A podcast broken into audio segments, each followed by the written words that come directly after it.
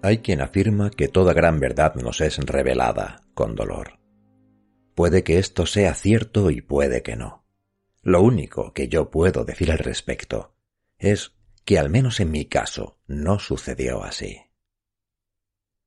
Si en alguna ocasión la verdad me fue revelada, sucedió una mañana, cuando me disponía a tender la colada en el balcón de mi casa, y en aquel momento no fue doloroso en absoluto, sino sorprendente y reconfortante, como encontrarse con un viejo amigo en una ciudad extraña.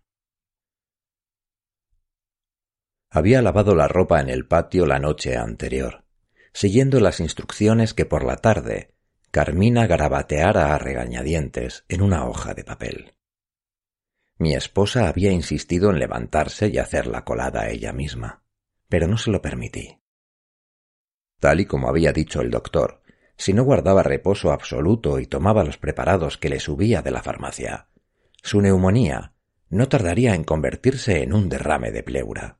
Y entonces, le dije, ¿quién lavaría la ropa? ¿Quién arreglaría la casa y prepararía la comida? Naturalmente, insistió en que se encontraba mucho mejor. Ya casi no tenía fiebre, y había recuperado parte de su antigua fortaleza. Fortaleza que, he de añadir, le había ayudado a sacarnos adelante a mí y a nuestras dos hijas. Pero aún así me mantuve firme. Como boticario he presenciado demasiadas recaídas fulminantes como para acceder a aquellas alturas. En cualquier otra ocasión, Maite y Carolina se habrían ocupado de las labores domésticas, pero en aquel mes de marzo de 1967 ninguna estaba con nosotros. Maite se había casado con un ganadero asturiano el año anterior, y Carolina, la pequeña, estaba en Londres, en casa de Adolfo, uno de mis antiguos compañeros de estudios. No, era yo quien debía ocuparse de la colada, y así lo hice. Si bien lavé la ropa bien entrada la noche, y esperé hasta la madrugada para tenderla. Una cosa es que un hombre esté dispuesto a desempeñar el trabajo de su mujer, y otra que no le importe ser visto por todo el pueblo mientras lo hace. De modo que allí estaba yo, en el balcón casi totalmente a oscuras, con el barreño lleno de sábanas, camisas y mudas limpias todavía húmedas a mis pies. Me disponía a tomar un par de pinzas de la bolsa que llevaba colgada en bandolera, cuando la tos de mi mujer hizo que me girara hacia la puerta que daba al dormitorio. Escuché con atención. El carraspeo, que la primera semana había sonado como si en vez de flemas se arrancara sapos del pecho, se había reducido a una tos seca y casi saludable. Aguardé un segundo, y al no escuchar el sonido del esputo al golpear el orinal de latón, comprendí que Carmina saldría adelante. Era una mujer fuerte. Por supuesto que saldría adelante. Giré de nuevo y me incliné sobre el barreño. En lo alto del montón de ropa había colocado los sostenes de mi esposa porque quería desprenderme de ellos cuanto antes. Por alguna razón, tocarlos en aquel contexto me producía una vaga aprehensión, como si en vez de la ropa interior de Carmina fuera la de una desconocida. Ya había prendido con la primera pinza el extremo de uno de los tirantes al cordel más exterior, cuando escuché cómo de nuevo mi esposa tosía en la habitación, y, a continuación, pronunciaba mi nombre. Dejé el sostén colgando y entré alarmado al dormitorio. Una vez allí, me encontré con que Carmina se había incorporado hasta apoyar la espalda en el cabecero de la cama, y me miraba con ojos brillantes. Apretaba el orinal contra el pecho, como si sostuviera un bebé en brazos. La superficie del latón brillaba a la luz de la lamparita de noche. He visto cómo llevabas el barreño, Anselmo. Lo has colocado todo. tosió, y esta vez la tos volvió a sonar húmeda.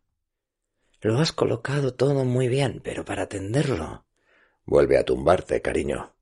La interrumpí. Y tápate, por Dios. No te conviene volver a coger frío a estas alturas. Pero ella negó con la cabeza, y se mantuvo en su sitio, bajo la reproducción de El Cristo de San Juan, que Maite y Arturo nos regalaron antes de marchar a Cangas de Onís.